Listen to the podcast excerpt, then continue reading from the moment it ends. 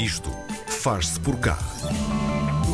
Em maio de 2020, um atropelamento e fuga numa ciclovia da Póvoa de Varzim deixou um médico ciclista em coma durante três semanas e com uma história pouco agradável para contar. Mais tarde, em outubro, um engenheiro biomédico vence o prémio Top 25 Talents Under 25 com um projeto focado no mapeamento de zonas de risco para ciclistas.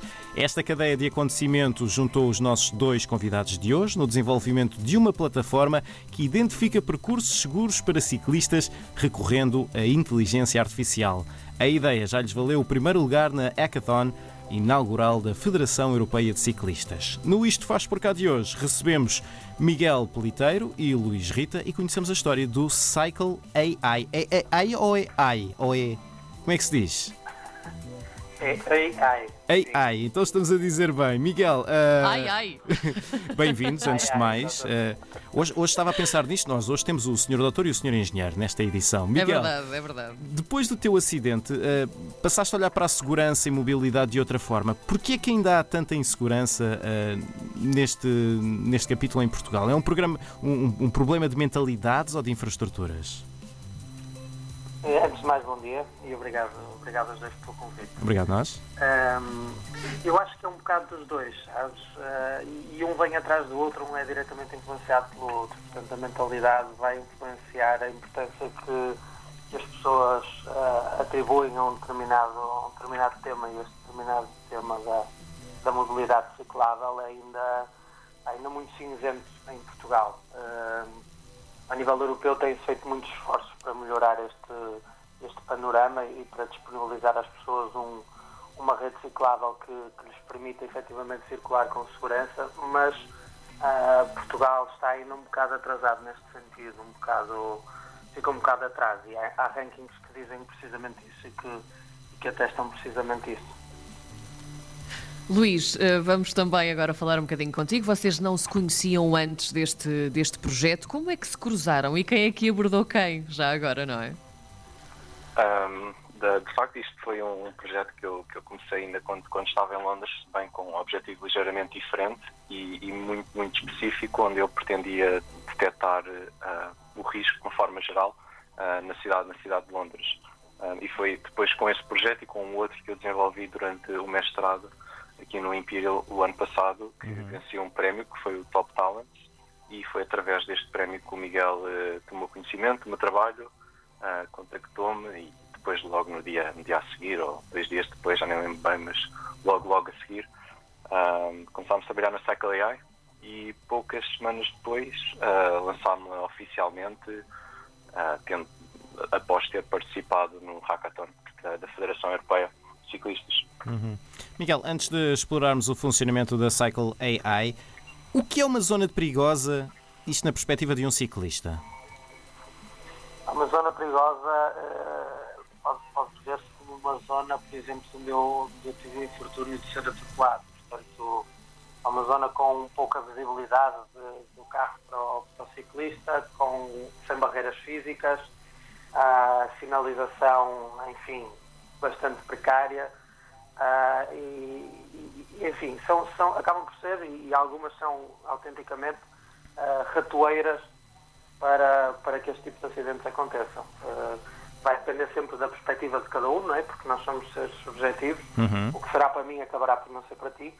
Mas é, é exatamente nesse, nesse sentido que queremos desenvolver esta, esta ferramenta, porque muitas vezes o, o planeamento urbano, não só a nível do ciclável, mas em todos os aspectos, é bastante subjetivo e é exatamente esse, esse cariz analítico que nós queremos atingir, através de uma ferramenta que automatize a opinião pública de, de, milhares de pessoas ou a opinião de milhares de pessoas para que possa processar e dar um score, um score analítico com, com base em, em matemática, no racional. Oh Miguel, mas hum, falaste aí do planeamento urbano e que é muito importante nestas situações, mas o que é que falta então para que, uh, se estamos a construir uma ciclovia, o que é que falta para a tornar segura? É preciso um estudo? É preciso analisar de outra forma? O que é que falta, por exemplo, ou o que é que faltou no sítio onde tu tiveste o acidente? Porque isso também importa perceber, não é? Assim, da, da perspectiva que nós temos tido da, da, dos contactos com quem, tem, com, quem temos, com quem temos falado nos últimos meses, porque que nenhum de nós é planeador urbano, não é? Uh, temos profissões diferentes, mas nenhuma delas é essa. Uh, a perspectiva que nos tem dado é que é exatamente este cariz uh, subjetivo que às vezes falha. Portanto, há, há, muita, há muitos autarcas e muitas, muitos municípios que, que apanham fundos europeus, por exemplo, para, para construir ciclovias e a única coisa que fazem é uma linha no chão. Um, isso não confere qualquer tipo de viabilidade e segurança ao, ao projeto. Uh, acaba por não ser uma ciclovia, acaba por não ser coisa nenhuma. Sim. Uh, são sim as tais ratoeiras que falamos. O que nós, o, o nosso produto ou aquilo que nós vimos trazer que não existe ou que, ou que não, nunca foi explorado até agora é exatamente nesse sentido de uh, deixar as subjetividades de lado. Uhum. Portanto, fazer uma coisa bem feita a nível analítico que, através de uma ferramenta automatizada, tu consigas ver que os pontos, eh, sejam eles quais forem, ainda vamos perceber através das nossas, das nossas, dos nossos questionários de crowdsourcing, os pontos que têm que estar uh, corretamente identificados e, e, solucionados, resolvidos, uh, queremos garantir que estão. E queremos garantir que os planeadores urbanos os municípios sabem o que estão a fazer e, e sabem que podem contar com essa ferramenta para auxiliá-los nesse aspecto. Luís, eh, em linhas gerais, como é que funciona a plataforma? Ou seja, como é que utiliza a inteligência artificial e que tipo de informação ou em que formato de informação é que, é que recebe? Ok, nós neste momento estamos a atacar mais do que uma frente. Uhum. Começámos por desenvolver um mapa onde, a partir da página inicial, o utilizador pode escrever onde se encontra ou, ou ir diretamente ao mapa e assinalar esse ponto como, como um ponto de risco, uh, colocar uma descrição e, opcionalmente, uh, por exemplo, se ainda estiver no local até, tirar uma foto e fazer o upload diretamente para o website. Uhum. Pois todos os utilizadores terão acesso a todos os pontos que também os outros utilizadores consideraram de risco. Vamos utilizar este mapa com os pontos de risco identificados para depois validar a nossa ferramenta.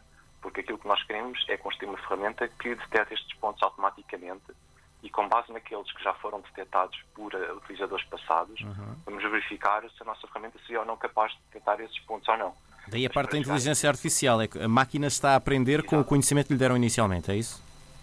Oh, esta parte é a parte da, da validação da ferramenta. A parte da inteligência artificial será nós vamos fazer um segundo modelo de crowdsource uhum. que vai estar disponível no nosso website este fim de semana, que vamos dar às pessoas duas imagens. Elas vão ter de escolher qual delas parece mais segura Vamos fazer isto muitas vezes para muitas pessoas, uhum. ao ponto em que nós vamos ter um ranking completo de todas as imagens e, simultaneamente, então aí aqui entra o modelo de inteligência artificial que vai ser capaz de, com base nas pontuações que as pessoas deram às imagens e com base nos objetos presentes nas imagens, vamos treinar este modelo que vai ser capaz de automatizar o processo de o utilizador dar uma imagem, Sim. automaticamente ser-lhe dado uma, uma pontuação final.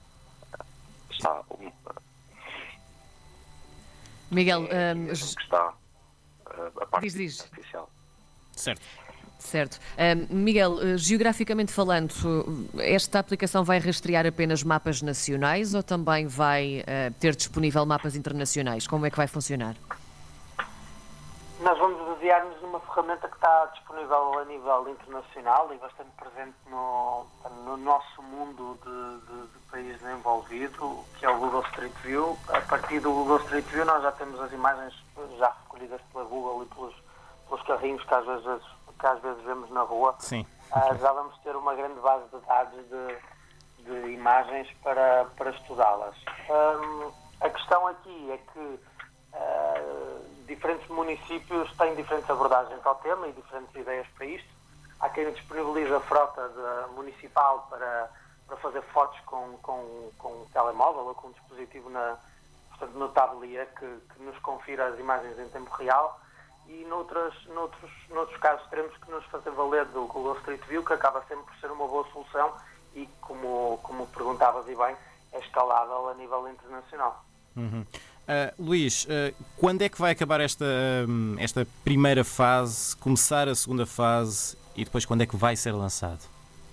Ok, uh, portanto agora neste momento a única coisa que nos falta para atingir realmente a concretização desta ferramenta de cálculo de percepção será exatamente este segundo modelo, de crowdsource, que vamos lançar eh, no fim de semana, início já da próxima semana. Uh, vamos ter de esperar algumas, algumas semanas para obter os dados que as pessoas, entretanto, nos, nos, espero eu, nos vão ao nosso, ao nosso website, ao nosso website votar.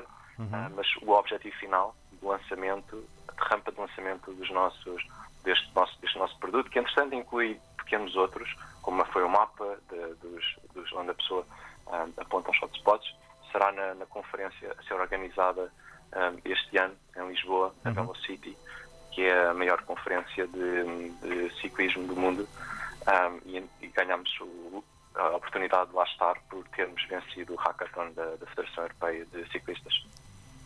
Miguel, pegando mesmo então nesta parte dos prémios, o projeto tem tido muito sucesso, aparece em vários meios de comunicação social também. Vocês acreditam que isto vai conseguir mudar uh, a forma como a mobilidade é vista e respeitada, pelo menos? Achas que vai ter realmente um impacto muito positivo? É assim, nós esperamos que sim, nós trabalhamos todos os dias na esperança, na esperança disso mesmo. É a, nossa, é a nossa principal preocupação e o nosso principal intuito é que, é que aconteça isso mesmo, que, que, que haja um shift uh, cultural até um, nesse sentido. Uh, se vamos consegui-lo ou não, eu espero que sim, e realmente as pessoas têm, têm tido um, o projeto tem tido um feedback bastante bom do, da parte das pessoas e também a nível de concurso temos participamos em três concursos e, e acabamos por vencer os três uh, em, em, aspectos diferentes, desde o empreendedorismo à inovação e mesmo da, da, perspectiva dos próprios ciclistas. Eu acho que sim que vamos ter um, um vamos ter um modelo que pode ser aplicado uh, a nível internacional e que pode fazer, pode fazer a diferença na, na, na, forma como é, feita, como é feito o mundo, o mundo ciclável e como se tem desenvolvido o mundo ciclável as atenções estão viradas para aqui. A Comissão Europeia e o, e o Green Deal um, olham muito para o ciclável, uh, o próprio país, uh, enfim, está a fazer esforços nesse sentido. Agora o, o MOV 2030, o programa de Lisboa, também, também nos elucida bastante para, para a utilização dos métodos alternativos de, de mobilidade.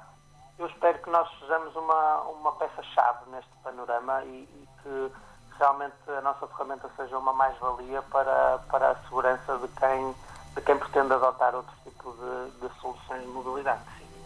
Muito bem. Miguel Politeiro e Luís Rita são os criadores da Cycle AI no Este Faz por cá de hoje. Muito obrigado aos dois e muito, muito boa sorte com este projeto. Obrigado, nós. Obrigado, um abraço. Muito obrigado.